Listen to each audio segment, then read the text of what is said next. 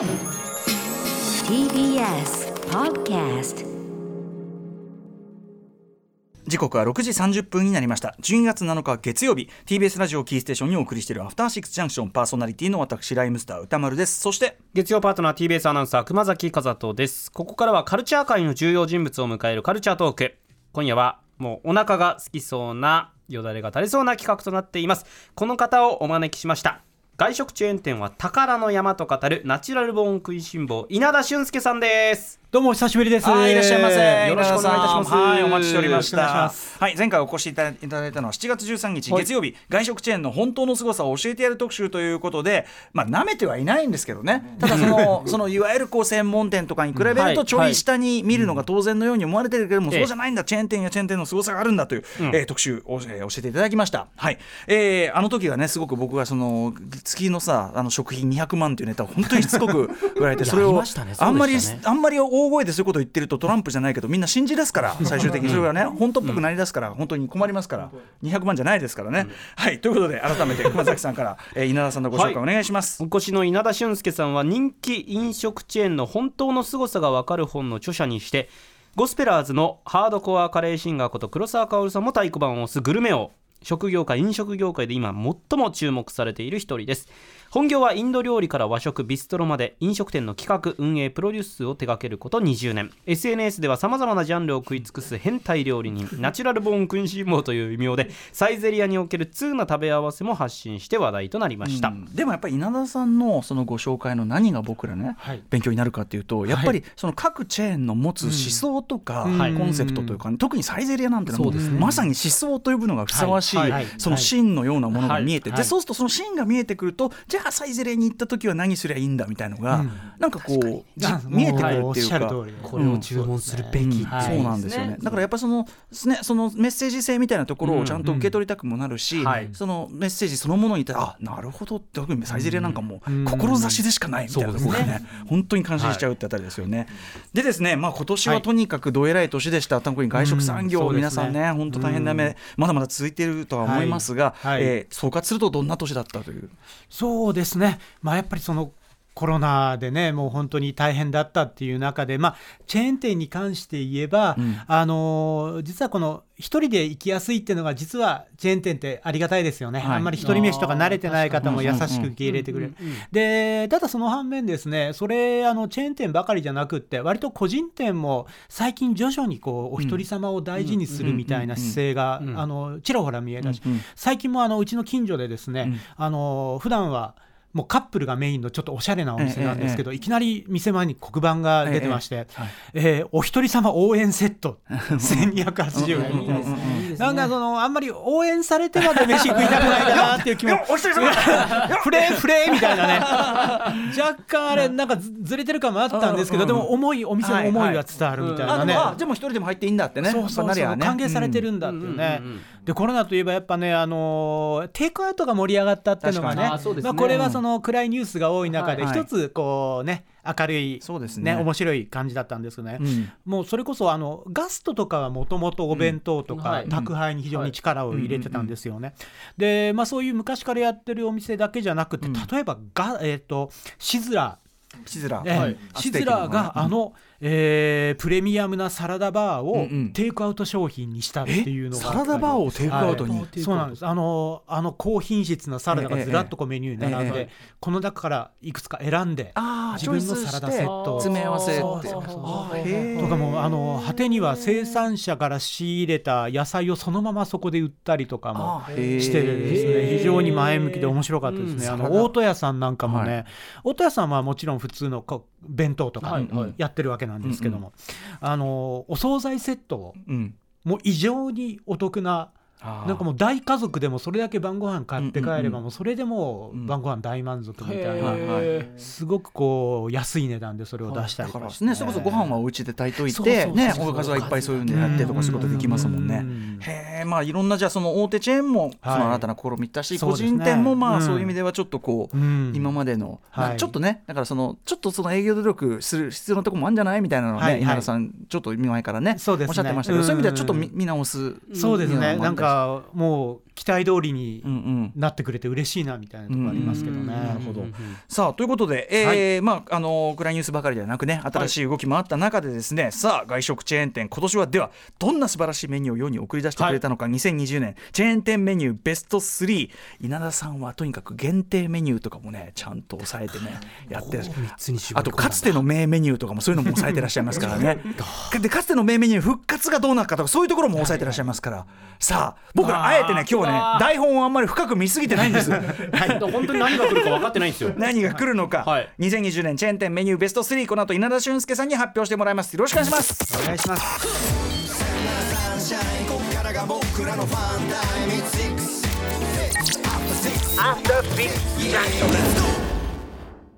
生放送でお送りしています。TBS ラジオアフターシックスジャンクションここからはカルチャートークはい今夜のゲストは人気飲食店チェーンの本当の凄さがわかる本の著者にして、えーゴスペラーズハードコアカレーシンガーこと黒沢薫さん黒ポンも太鼓判を押す稲田俊介さんです。よろしくお願いします。お願いします。はお願いします。さてさあということで。早速今夜のテーマこちら。2020年チェーン店メニューベスト 3! はいということで今日は稲田俊介さんが大人気の外食チェーン店3つのメニュー厳選していただきました。今年特に舌をうならせたメニューを紹介していただきます。一、つ目稲田さん早速お願いします。はい、えーコアはあくまで牛丼。そんな原点回帰で生まれ変わった新定番吉野家の新カレ僕はね、あのーぎ吉野家の,、はい。あのカレーって実は結構前からそこそこ好きだったっていうかあそうなんですか。割と、はい、前から好きだったんですけどまた変わったんですね、ー結構あの大きく変わりまして大きく変わ今回、うんはい。今年ですよ。だから食べてるな僕確実に。ね、うんはい。どういうふうに？割と最近ですけどね、うんあの正直こうカレーに関してはですよ、うんちょっとこう吉野家さんって、うん。若干松屋の後陣を排してたみたいなところが若干ね。それこそゴスペラーズの黒沢さんも、松屋はカレー屋でしょうってこう言い切るっていう世の中にそんなおね人も多くて、やっぱり松屋の個性的なカレーっていうのは一つこう抜きん出てる感はあったんですが、はい。えー今回吉野家がですねその松屋の、えー路線とは全く違う方向でカレー勝負を挑んできたという、はいでこれがですねあのーまあ簡単に言うと、うん。ちょっと和風のカレーといえば和風のカレーなんですが、あのよくいわゆる蕎麦屋のカレーみたいな、ああいうがっつりとだしとか醤油が効いてるわけじゃなくって、だしや醤油はあくまでこう裏方というかはい。下支えになってて、全体としてはですね非常にこうソリッドなうんうんなのか淡麗と言いますか粋なかっこいい味のカレーになりましてでこれ特徴が何かって言いますと、そのカレー味云々ということ以上にですね、吉野家のあの美味しい牛丼をはい。引き立てる。とにかく引き立てる。カレーとカレー牛的に食うのがはい。もう前提になってる、そうですそうです。なるほど。おそらくその吉野家さんとしてもそのそのつもりで作ってると思うんですね。なるほどでこれまでそのカレー牛っていうのはですね、まずカレーライスがあります、はい。美味しいカレーライスがあります、うんうん。そこにトッピングとして牛丼が乗っかってます、ね、カレーを食べながら合間に牛丼もつまみますみたいな感じで、なんとなくカレーが主でこう牛が10っていう感じだったと思うんですけど、うんうん今回実は吉野家はそれを完全にひっくり返してきて、うんうんうん。あくまで牛丼がメインであって、この牛をこの最高の吉野家の牛を引き立てるにはカレーはどうあるべきかということをなるほど。多分突き詰めに突き詰めたものがこれだったんじゃないかという。じゃあそのだからカレー単体で見るとちょっと例えばこうちょっと美しいだなって感じられても実はそれはってことですかね。そうなんです。だから、そうなんです。そこがあってカレー単体だともしかしたら、うん。若干こうかっこいい味なんだけど、うんうんうん。ちょっと物足りないな透かしてんなみたいなのがあるかもしれないんだけどこれまた実はこう見方が見方を変えるとですね、うんうんえー実はこう飲んだ後の締めにはいいよねみたいな話も。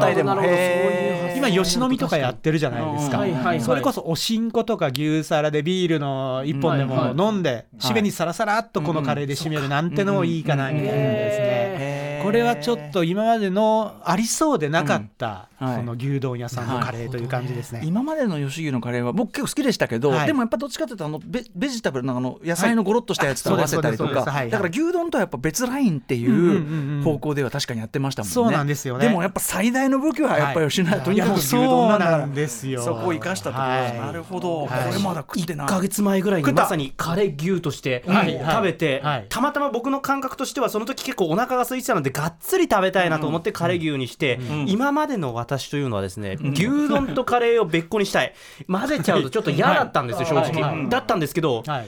カレー牛ってこんなに美味しいんだって思わせてもらったんですけどなるほど。だこれだったからっていう。まんまとそういうこと合わせてだ。からたんだだから本当に稲田さんの言う通りの。いやいやまさにまさに。へえていうのかな一体感みたいなものがねこう牛丼に寄り添う。なるほどいいね。牛丼がさらに美味しくなる。いやまさに。うん。だったやっぱり。やばいこれ一緒に食べさせてくれっていう 今までの私になかった気持ちにさせてもらったんです。あれこれ一生一緒にしたい。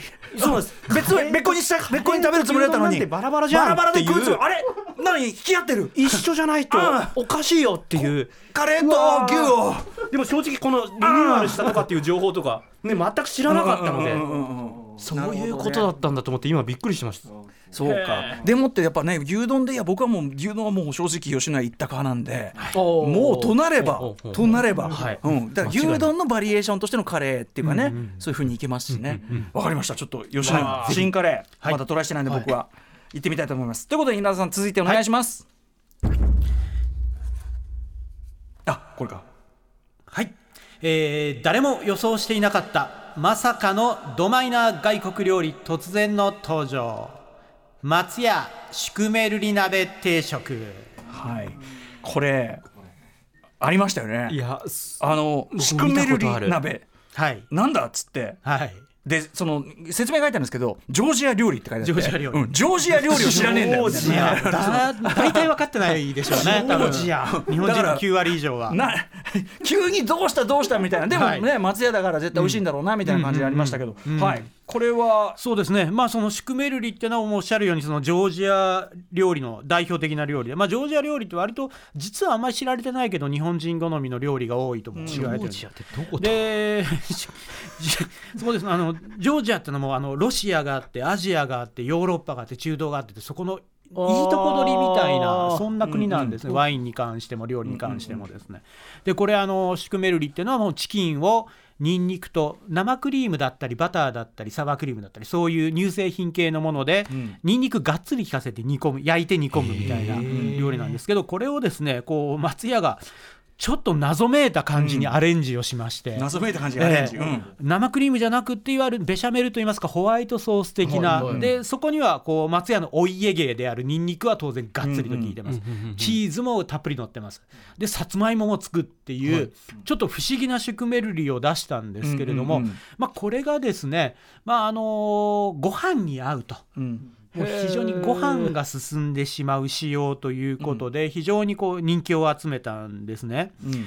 でこれはあの一旦えー、とこ一旦ですね発売、販売は終了したんですが、はい。その後もちょこっとこう復刻で発売されたりとか一瞬出たりとか。一瞬出たりとかはい。限定で、うんうん。えー根強いファンが多い商品ということでですね、あのー実はこのシュクメルリ鍋というのはですね松屋世界機構というシリーズ世界の第世界の旅。1弾として出されまして、うん。松屋世界機構第一弾、第1弾。だ、実はこの後第2弾にチキンカチャトーラというですね、若干地味めな料理が出てでこれからじゃあこの世界機構シリーズでぐいぐい来るかと思った矢先にコロナが来ちゃってちょっと守りに入らざるを得なくなったっていうこともありまして、でまた今後また新しいシリーズが出ることへの期待も含めてですね、もうこれはランキングに入れさせていただきました。つまりこれあえて松屋は企業として、はいそのマイナーなはいはいとこを狙ってきてるってことですよね。狙ってきてますね。ねえだってうんシュクメルリ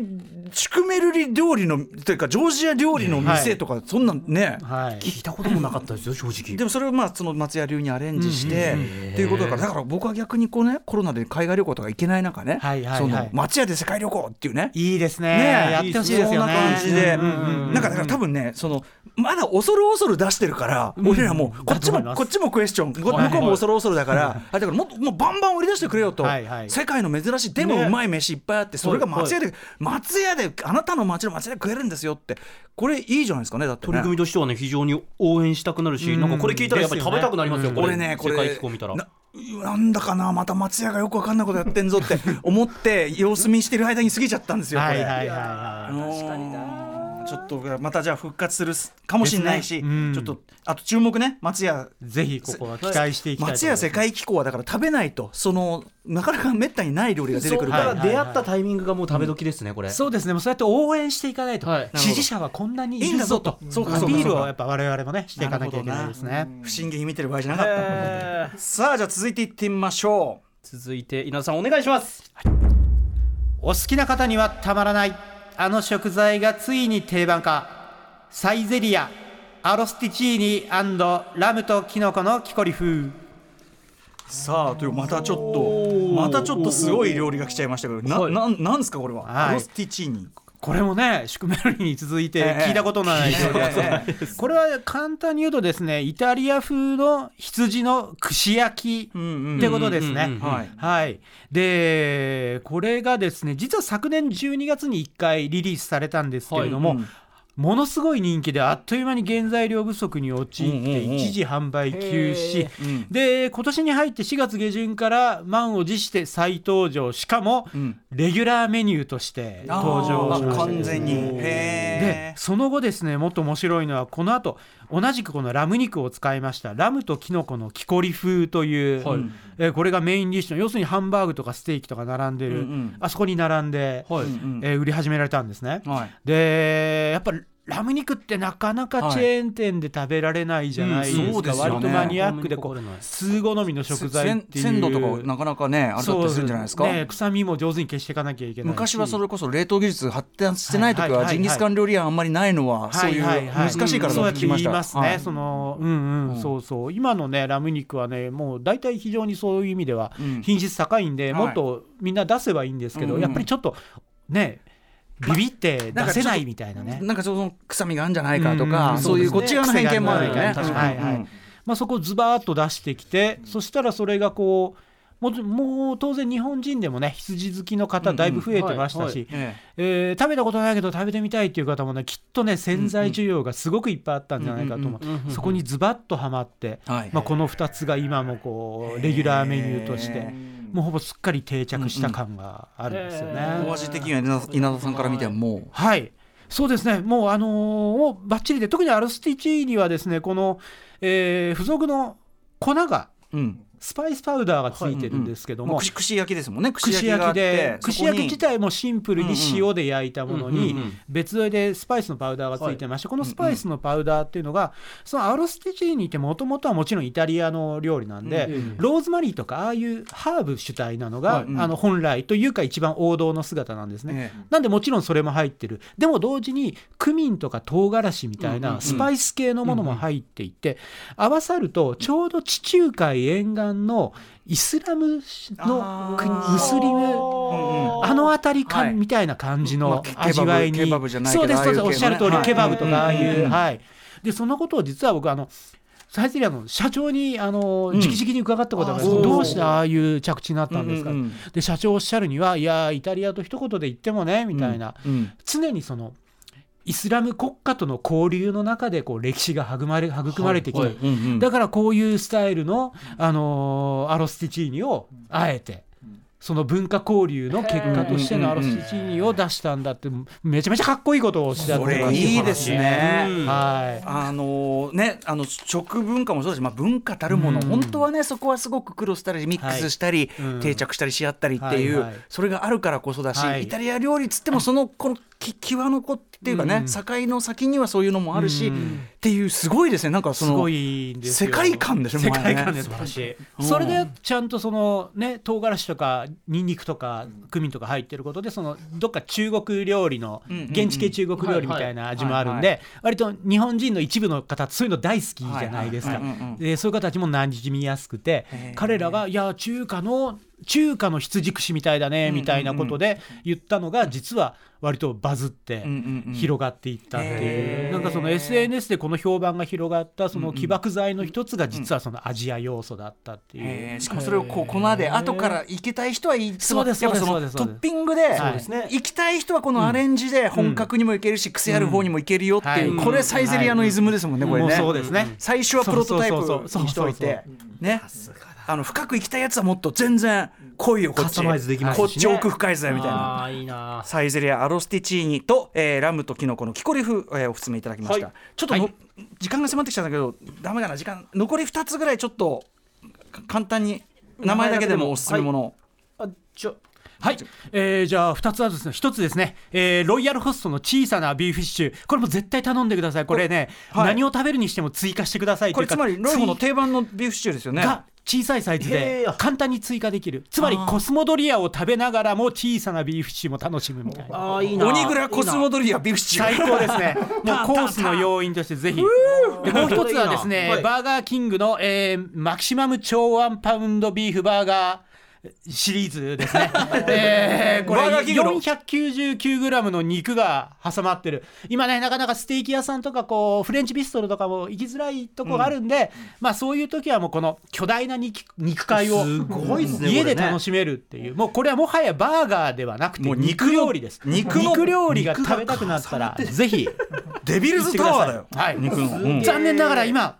この間販売が終わってしまったんです。これ絶対復活します。だからやっぱり限定メニューは逃さず試さないとダメなんだねやっぱねこれはね。定番ばっかり行きたくなっちゃうんだけどそうじゃないんだな、ね、はい。ということで、まあ、あの来年もですねまた2021年またまたい。ろんなね、攻めたメニューとかもね出てくるかもしれない、楽しみにしております、はい。ということで稲田さんお知らせことありますか？はい。あありがとうございます、えー私がですねやっております南インド料理専門店のエリックサウスお店ですね。はい、えー通販で冷凍カレーをじゃんじゃんやっております。ー。とりあえず検索でエリックサウス通販と検索していただいたらあの非常にお腹のすくページに飛びますので、ぜひちょっと遊びに来てみてください。お願いします、ということで稲田さん今後ともいろいろ教えてください。ありがとうございます、よろしくお願いします、はい、ちなみに明日のゲストは稲田さんとも親交の深い、はい人呼んでハードコアカレーシンガーことゴスペラーズ黒沢薫さんが当時、2020年ベストカレーをお勧めいただきます。ということで稲田俊介さんありがとうございました。どうもありがとうございました。あ